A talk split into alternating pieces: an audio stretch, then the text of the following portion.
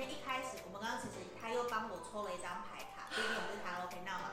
对，那这个也是我为什么会想要跟他合作的一个原因，生涯教练。他刚刚透过了我们的这个，我记得他是宇宙神域牌卡，那有的牌卡太多了，所以其实我都只会简称叫做神域牌。他刚刚抽了这一张，其实你不觉得还蛮漂亮的？它上面有很多的蝴蝶，我们给大家看一下这一个，这个牌这一张。我觉得也还蛮符合你现在我们今天这个主题，因为我们今天想要的是比较算是说怎么找到自己的为什么，比较进到我们今天的主题了。对，那今天抽的牌卡颜色，我觉得其实你本身是一个很那个什么，你很有同理心的人，其实别人不用跟你多说什么，你还蛮能够同感对方的想法的，甚至我不用说，你可能就了解我的想法的那种感觉。对，那我们现在开始沉默。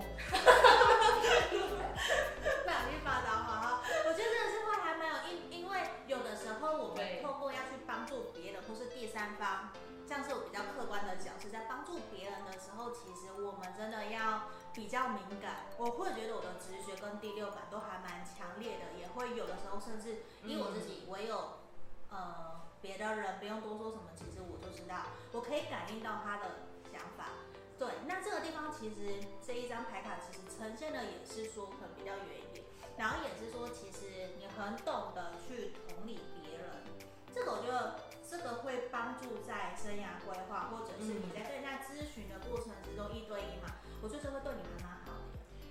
其实要做咨询或是引导的角色，你要有一颗还蛮敏感的心，嗯，然后你心里不太不能对人有太多成见。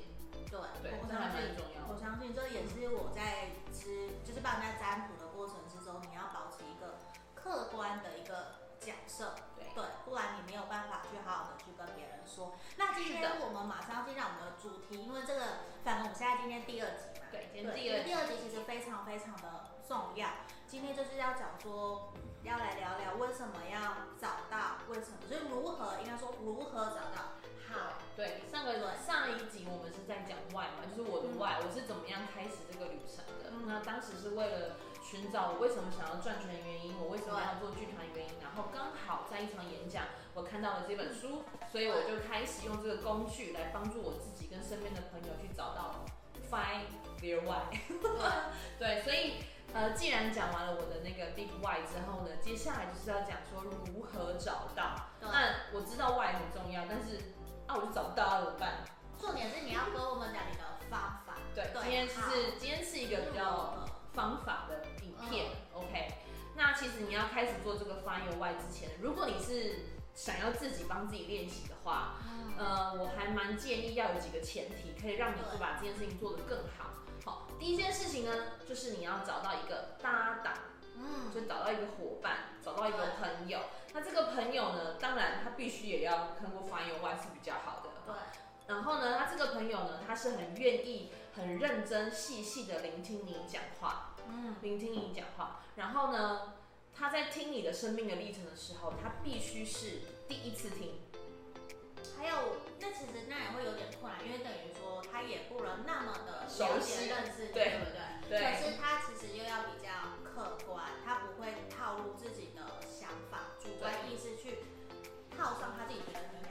对对对，为什么要第一次呢？因为有的时候我们太亲近的朋友啊，我们会不自觉的，因为太想要帮助对方了，然后你就会觉得你这样这样这样就好啦，然后你就不自觉的帮对方写了功课。对，所以就是为什么他要第一次听你，呃，听是第一次听你的故事的原因，就是他可能不太会有主观的意见，会去。呃，影响你说故事的情绪跟感受，嗯，然后你就可能比较不会呃隐瞒，对。嗯，那因为如果你是会很容易就是被呃太熟悉的朋友的情绪所影响的话，你可能就不会想要讲这么多，你就没有办法说出真正具体的事实。我懂，这个很像有的时候有人来占卜，因为等于我是陌生人，我是第三方，他们会反而很愿意跟我说很多心里面的话。对，因为他不敢跟别的人讲，他会觉得说很难去跟别人说，怕人真的找一个客观的或是很好的聆听者，不会那么的主观的来协助你、帮助你，我觉得这个很很重要。对，这个就是第一个要素。对，第一个。那第二个要素呢，就是你必须在一个很安静的环境。嗯，好，那很安静的环境包含，比如说像住这种就是共享空间，这、就是一种方式，或者是呃一个可以让你放松的空间。但不用想象你要做任何的心理治疗，要躺下来或什么不用。对啊。但只要是安静，你可以放松就好了。OK，这是第二个很重要的。一定要安静的地方。对，这样比较安全感。那我我会建议，还我会还蛮建议放一些疗愈的音乐。会，我也会放一些放松的音乐。对，我觉得三个比较有趣一点点，就是你可能会需要准备白纸跟很多的便利贴。好，因为等一下你在整个在我们爬书我们的生命经验过程当中呢，你会必须写很多字。对。那另外一个第四个小小的我没有写在我的稿子里啊，就是个卫生纸。你要看吗？我觉得其实我觉得手帕比较好用。哦，手帕就是手帕也也也是手画。对，就是为什么呢？因为我不止一次遇到，就是可能。呃，比较陌生的朋友，就是来找我做咨询的时候，可能三十分钟不到，太短他就就落泪了。对，我觉得对，甚至 even 是男生哦，对，就是可能男生更没有那个能力把自己的过去的经验说给别人听，所以当他今天可以很放松，在一个陌生人面前把他过去的经验全部讲出来的时候，呃，卫生只是一种必须。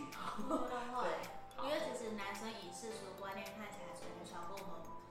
女生遇到不太，女生在哭，男生比较不能哭，就是有点压力，其实很，对，压力其实是很大很大的。好，那我们接下来我们都准备了以上四个工具，好了，卫生纸要记得，我觉得卫生纸知道，然后白纸跟便利贴，还有安静的环境，还有找一个可以协助你聆听你的一个朋友，比较客观的人。那这些都准备好了的，我们的步骤我们来到第一个步骤，嗯，第一个步骤呢叫做搜集并分享故事。好，收集并分享故事这个概念呢，就是我们今天之所以成为这样子的人，那就是我们过去很多的事件，还有价值观的总和嘛。对，但是有的时候我们，因为我们出了社会之后，我们可能会面临更多可能现实的挑战，我们可能会不自觉的隐藏了很多小时候的回忆。嗯，而在其实有你的人生过程当中，会有很多的经验，其实它是重复的模式的。如果你在某一些主题，上你会感觉到特别的挫折、苦涩、痛苦，其实都是某一些固定的模式一直在重复着。所以，我们必须往回推去看你从小到大的成长的经验，到底发生过哪些事情，哪一些事情让你的感受特别的深刻。嗯，然后这个时候我们在分享这个这个故事的时候，你要越具体越好。哦，什么叫越具体越好？就是我不能说我小时候很喜欢回阿妈家。这就是说，我很喜欢回阿妈家做什么什么事情，玩跳房子或是。对，然后因为在这个时候，就是阿妈会陪我玩，就是你可以讲的越具体越好，所以你不能只说哦，我小时候很喜欢这就是不够具体的。所以在我们收集并分享故事的时候，其实我们要能够越具细腻越好，然后记住那些细节啊、心情啊、感受啊、情绪啊，这个都是我们在收集我们过去的故事的时候，我们要特别留心的。而我们会造成这些大概重复性固定的一些行为模式的时候，约莫在我们十六到十八岁的时候就已经差不多成型了。嗯，所以其实，在十八岁以前的生命经历其实是非常重要的，它会影响到你之后你在做决定的时候，或遇到你你遇到挫折的时候，你的反应会是什么？会，或者你会不会在感情上、工作上遇到呃某一些让你比较打击的事情的时候，你会不会一直觉得我？怎么又来了？会啊，对，会，这其实很像我平常时常在频道里面跟大家提到原生家庭的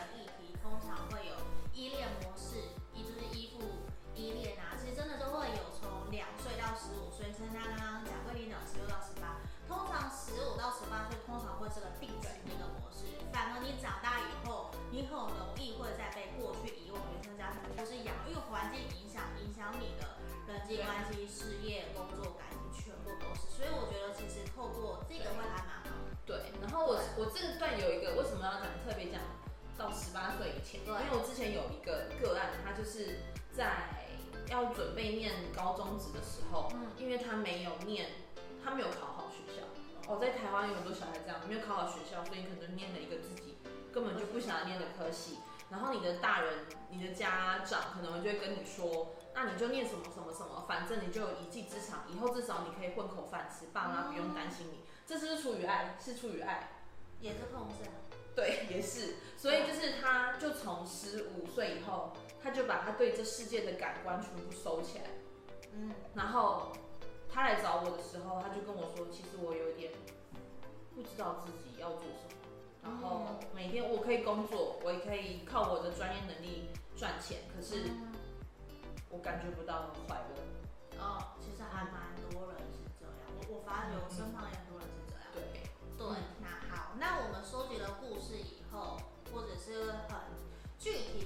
受，这些收集完以后，你觉得接下来呢？第二个，第二个步骤呢，我们就要开始辨认主题了。什么叫做辨认？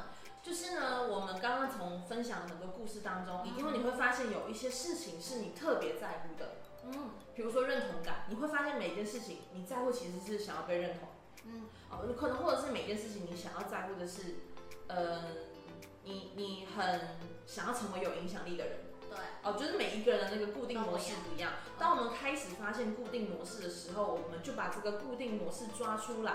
然后开始连接到你当初想要开始寻找你的为什么这件事情串联起来。譬如我当时就是因为我在剧场的那个完成的那个演出的时候，我觉得很困惑嘛，我怎么没有很开心？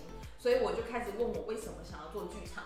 所以呢，我就把我很多的生命经验串起来之后呢，我发现是因为我十六岁的时候第一次在剧场，因为我的认真付出。实质的受到肯定，所以我的我的主题就叫做被肯定。啊，我很需要被认可。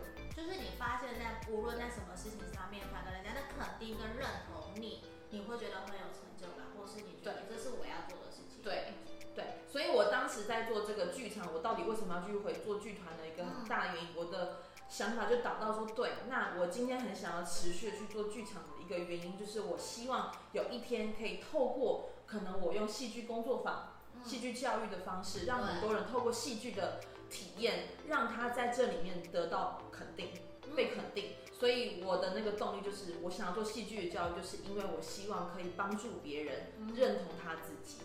嗯，所以其实你也有想过说，未来，因为我知道你其实有在准备戏剧教育这一块，你有想说透过这样的方式也去寻找，让别人可以寻找到自己。怎么认同、肯定自己，站在舞台上，就算是演戏或者是学习什么口语表达，我相信这个都是在戏剧教育里面的一块，嗯，都是可以帮助到人家，对，也是你觉得很想要去做的原因。这就是我们第二个步骤，叫辨认主题。哦。好，那接下来第三个，因为我们有准备了很多白纸跟便利贴，我到底要做什么？好，我们全部我们写了一堆故事，对不对？对。然后我们 也发现主题了。对。那我们要开始把我们自己生命当中那句最有使命感的话写下来。嗯。好，那像我刚刚啊，就是我想要做戏剧教育的原因，就是对，我想做戏剧教育，这样能够帮助他人获得认可啊，这就是我想要的。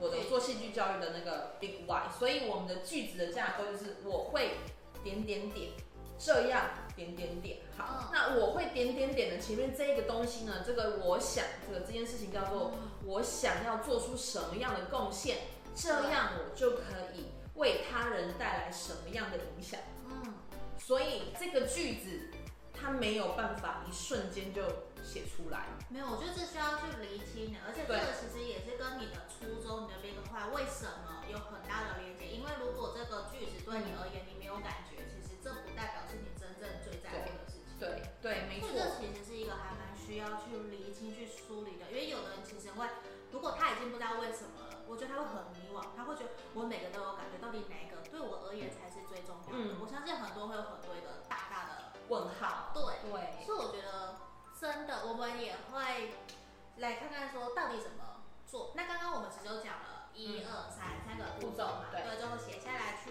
存进去，想说什么样的是对你而言，我想要怎样怎样，然后这样才会怎么样。对，那我觉得这个有的时候这是一个需要练习的一个过程。嗯，对。那我们感谢展蕙帮我们分析了这几个步骤。对，那上面呢，其实我觉得上面写的都很好，你讲的也都很好，可是要怎么去探索过往的回忆？说方法是不是？对对对对。OK，就是探索回忆的方法有很多种。第一种最简单的就是用问问题的，就请你的搭档问你问题，比如说。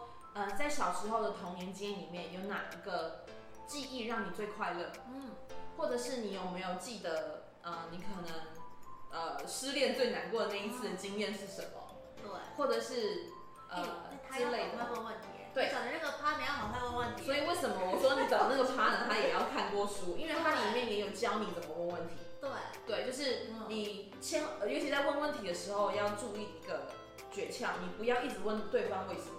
嗯，你为什么难过？你是说你讲的应该是那个 partner？对对，那个 partner。那个 partner 不能说你为什么一直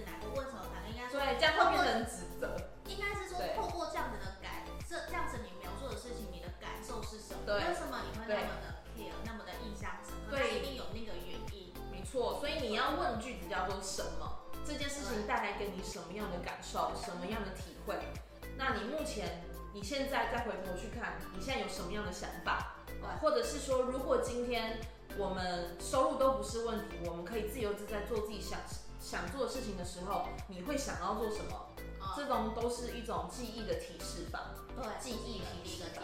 好，那第二个，我觉得我我很好奇的那个。好，对，第二个是我最常用的。嗯啊，因为第一个记记忆提示法是一个，它可以整理成表格，然后一个事件一个一个分。慢慢的去分析没有错，嗯、但是呢，它比较没有时间轴。我们如果遇到很跳痛的朋友，他就会开始分散，因为我就会会慌掉。对对对，你必须你的朋友也要懂得把你拉回来，对，聚焦在我们之间的目标。对，所以我自己最常用的方式叫做人生心电图。嗯，这个其实在书里面它叫做人生的高峰和低谷。哦，就是呢，我会呃引导着我的朋友，就是他们从最小最小他有记忆的那个年纪开始，maybe 是上幼稚园的之类的时候开始。像我自己是很记得幼稚园的事情，就是记忆力还蛮，就是很会记这种小事情。我记得我都是一直喊奶嘴。哎，喊到几岁？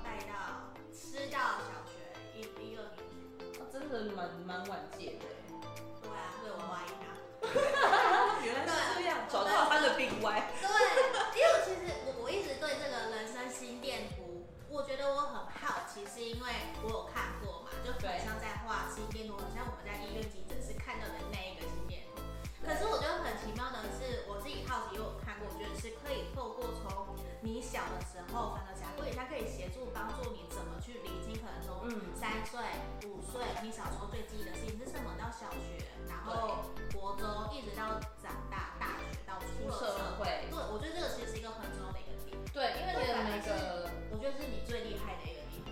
对，就是我会提醒他们现在的时光回到什么样的的年纪，然后你记不记得在这个年纪有发生过什么事情？你快乐吗？你的感受是什么？然后我就请他们随着我的音乐跟他们记忆中的感受，这样子开始画画画，就是有高有低，有高有低。对，因为真的就是有高有低。对，然后有一些人呢、啊，他看到他自己的图高高低低啊，他就沮丧了。为什么？就我的人生怎么会这样？哦，想起来都懂。对，然后我就会告诉我的我的朋友说，其实你的人生高高低低不代表你很失败，就是让人家觉得。常常心电图如果是平的，就快，哔，就快，对，所以我我我发现呢、啊，就是。在这个过程当中，我也会看到很多就是社会教育给我们的一些限制跟制约，好像我们人生注定应该要一帆风顺，成功应该长那个样子，然后你怎么可以有情绪？你不要情绪就是时而很状况很好，时而状况很低，你这样子不对，你不可以哭，这个都是我们的教育当中，我发现有很多压抑着我们。无法表达真正跟展现自己的时候，就是一个人，even 他很愤怒，或是他很伤心的时候，其实那个时候是他最有能力去反省自己的时候。对，对，就是如果你很低潮啊，反而是会让你去思考，我还要再这样下去吗？对，或者是我要改变些什么？所以其实你的人生心电图如果画出来一下高一下低，一下高一下低，其实没有什么不好，只是我们要去看。在高点的时候，我们为什么感到开心？我们在低点的时候，我们为什么感到挫折？这个时候，我就会针对你的每个高峰跟低谷，开始去探讨你这个事件背后的事实跟意义。嗯，好，比如说这个高峰叫做我小时候很最喜最喜欢暑假。嗯，然后呃，那为什么喜欢暑假呢？因为我每一年我爸爸爸妈都会带我们全家大小出去玩，这个是事实。嗯那其实真正的意义是我喜欢跟家人在一起的感觉，哦，那个陪伴，我想要的其实是陪伴，这个就是后面的意义。所以透过高峰跟低谷的探索，我们把每一个事件的事实跟背后的意义、弦外之音把它找出来，这个就是在这个 Find Your Why 的过程当中，我们会花最多时间的。对，因为我觉得这个其实最重要的是为什么人家才要来寻求你的协助，因为很多人其实会好奇，甚至我活到四十几岁，我怎么都不知道？我的人生怎么会这样？到底是上天给我的考验，还是到底还要再给我什么考验，我才能够成功？我身边其实有很多这样子的一个朋友，对对，可是连我自己过去有迷惘了五年的时间，我觉得都是一个过程诶。对，其实这些挫折或低潮都只是在提醒你，对，就提醒你要面对，就是某些事情，或者是你的功课要不要去爬起来。对，这不代表失败，就是对对对，不要轻易的否定自己。对，我觉得不需要去轻易否定自己。如果是这样子的话，我觉得大家也可以适合来找，因为我完全不是走体制内的那一种。哦，就是、对，我一直是非常叛逆的。对，我是高中要考大学，怎么被学校老师叫我站着不准上课的？学校训导主任甚至校长也觉得说你不可以去考别的。我是被逼着说，因为我还被老师说你不可以跟某某某跟跟我当朋友当朋友。因为只有我要去考别的科系，别人都是要考商科，可是我不是，我等于是被学校老师霸凌。可是我很气的是，你凭什么为我决定我的未来？这是我的未来，你凭什么决定？因为只有我们可以为自己的人生。是对，所以就算那个时候是我很低潮，可是我反而转化成一个动力，你这才知道说，咦，那个是我要的。这也是我在频道会希望大家还是要知道说，我们的自己，自己才是人生的主人。对，主人。对，这大概就是我们探索为什么的方法。当然，里面还有很多的小技巧，其实都写在书里面。那如果你对于探索这些技巧有困惑的话，还是都可以跟我就是问更多的细节。对，我觉得如果大家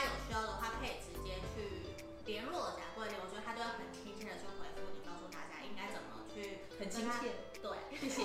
可以去联络他，然后去问说，哎，到底应该怎么样可以更协助你们找到。自己可以跟他预约时间哦，都在影片简介下方。那我们接下来就下一个影片见。等一下哦，我反好奇，我们下一个影片是要讲什么？哦，我们下一个影片。对，第三个。好，第三个。我们下一个影片呢，我呃，我们今天第一个主题是讲呃为什么要找为什么嘛。然后今天，然后今天是如何做。嗯。然后下一个主题就是你找到之后，你要怎么样持续相信你找到的价值？诶，这个也很重要。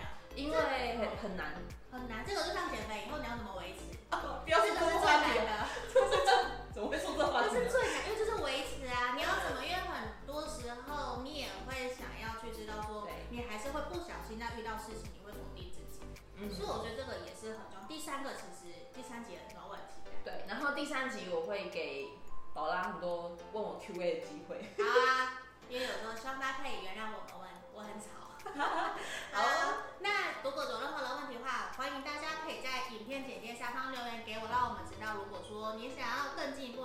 什么，或是你想要直接去咨询、去找到贾桂林的，可以去加他的官方号都在影片简介下方。那我们就到这边喽，谢谢大家，